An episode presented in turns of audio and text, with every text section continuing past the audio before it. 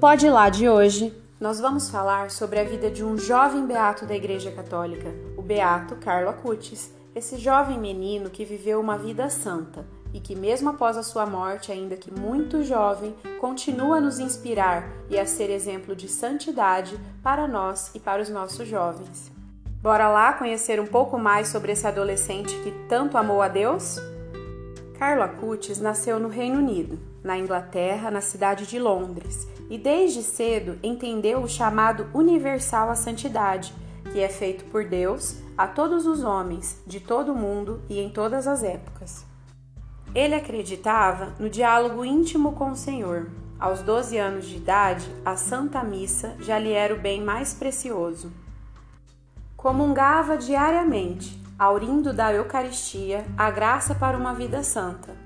Desde o seu nascimento, em 3 de maio de 1991, o pequeno Carlo sempre demonstrou as virtudes cristãs.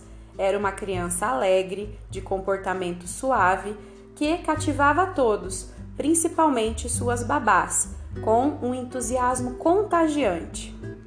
Sabia colocar a caridade acima do instinto. Cresceu em Milão, mas seu lugar preferido era Assis, na Itália. Como confidenciaria ao seu diretor espiritual antes da sua derradeira Páscoa? Assis era o lugar onde mais se sentia feliz. Juntamente com Nossa Senhora de Fátima, São Francisco era-lhe o grande santo de devoção. Carlos chegou a recusar outras viagens e passeios só para estar em seu lugar de afeição. Tinha disponibilidade para todos. Era um típico jovem de sua idade. Fazia-se amigo de qualquer um, os porteiros e trabalhadores da sua rua, muitas vezes imigrantes vindos de outros países e de outras crenças. Carlo os ouvia e conversava com eles a respeito das coisas da sua fé. Com os amigos, se importava mesmo com os mais tímidos e frágeis e lhes contava sobre o hábito de rezar o rosário todos os dias. No Instituto Liceu Clássico Leão XIII, onde iniciou o ensino médio, desenvolveu sua paixão por computadores. Carlo criou um site dedicado aos milagres eucarísticos e à vida dos santos.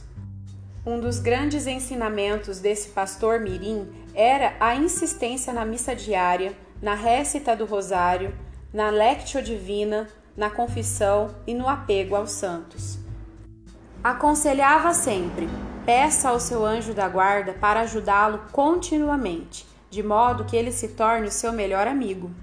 Em 2006, com apenas 15 anos de idade, Carla Cutis descobriria uma grave doença, a leucemia. Confundida inicialmente com uma inofensiva cachumba, o mal acabou se alastrando rapidamente mesmo com os vários tratamentos, causando-lhe a morte em apenas um mês. Às 6 horas e 45 minutos do dia 12 de outubro de 2006, o Senhor o levava para a vida eterna. Perto de falecer, confidenciou aos pais: Ofereço todos os sofrimentos desta minha partida ao Senhor, ao Papa e à Igreja, para não fazer o purgatório e ir direto para o paraíso. O corpo de Carlo Acutis foi sepultado em Assis, cidade de São Francisco, por sua especial devoção ao santo. Em 12 de outubro de 2012, abre-se oficialmente a causa de beatificação e canonização de Carlo, que se torna servo de Deus. Em 5 de julho de 2018, o Papa Francisco declarou Carlo venerável. Em 10 de outubro de 2020, Carlo foi beatificado em Assis primeiro milagre de Carlo Acutis foi realizado aqui no Brasil, no dia 12 de outubro de 2013, na capela de Nossa Senhora Aparecida. No momento da bênção com a relíquia, aproximou-se um garoto, levado por seu avô, e que sofria o drama do pâncreas anular, que trata-se de uma anomalia congênita e rara. Essa enfermidade fazia com que a criança vomitasse todo o tempo e o que o deixava bastante fraco e abatido, pois tudo o que comia voltava, inclusive líquido. Já andava com uma toalhinha, porque era grave a sua situação. Cada vez mais fraco e debilitado, encontraria a morte certa. Na fila para a bênção, a criança pergunta ao avô o que deveria pedir e ele lhe diz: para parar de vomitar, e assim aconteceu. Quando chegou a vez do enfermo, ele tocou na relíquia do Carlo e disse com voz firme: Parar de vomitar. E a partir de então não vomitou mais. Em fevereiro de 2014, a família mandou fazer novos exames no garoto e foi-lhe constatado a plena cura. Em sua exortação apostólica Christus Vivit, o Papa Francisco mencionou o formidável uso que Carlo Acutis fez dos meios digitais para evangelização. Ele sabia que o mecanismo de comunicação das redes sociais poderia tornar os sujeitos adormecidos e fechados na negatividade, mas ele soube usar as novas técnicas de comunicação para transmitir o Evangelho. Quis Deus que um milagre para sua beatificação viesse a acontecer no Brasil. Uma criança que sofria de uma rara doença congênita recebeu a cura divina após rezar diante da relíquia de Carlo Acutis. O venerável Carlo Acutis foi jovem igual a todos nós e carregou dentro de si um coração santo, o que certamente será confirmado pela Igreja em muito breve. É exatamente assim que devemos querer ser Exemplos como o dele nos provam que podemos fazer grandes obras quando decidimos que seguir Jesus Cristo será a principal razão das nossas vidas. Além disso, precisamos ter a certeza de que em Carlo ganhamos um amigo no céu, capaz de interceder por nossas vidas e nos ajudar na caminhada em busca de uma vida santa e mais próxima de Jesus. Será que o corpo de Carlo Acutis está incorrupto? Bom, Antes de sua beatificação, o corpo foi exposto para veneração. O corpo do beato não apresenta a decomposição típica dos anos, e o adolescente está vestido de jeans, camiseta e tênis, com um rosário nas mãos. O estado em que seus restos mortais estão preservados tem levado muitas pessoas a afirmarem nas redes sociais que se trata de um corpo incorrupto. No entanto, em declaração, o reitor do Santuário da Despossessão em Assis, Padre Carlos Acácio Gonçalves Ferreira, explica que o corpo de Carlo Acutis está muito completo, não intacto, mas completo. Todos os órgãos estão preservados. O sacerdote também indicou que já foi feito um trabalho no rosto, é bom que pela primeira vez na história se possa ver um santo vestido de jeans, tênis e moletom. Essa é uma grande mensagem. Podemos sentir a sua santidade não como algo distante, mas como algo possível a todos, porque o Senhor é o Senhor de todos.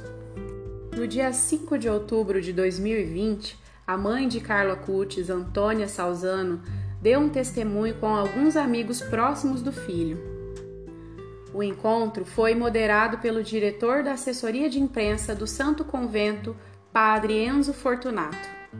Com certeza, a família, a mãe Antônia Salzano e os amigos mais próximos foram elementos essenciais na caminhada e na construção da santidade deste jovem. Conselhos de Carla Cutis para tornar-se santo e um resumo de toda a sua vida aqui na terra e no céu. Para tornar-se santo, primeiro, você deve querer isso com todo o seu coração. E se você não desejar ainda, você deve pedir ao Senhor insistentemente. 2. Tente ir todos os dias à Santa Missa e fazer a Santa Comunhão.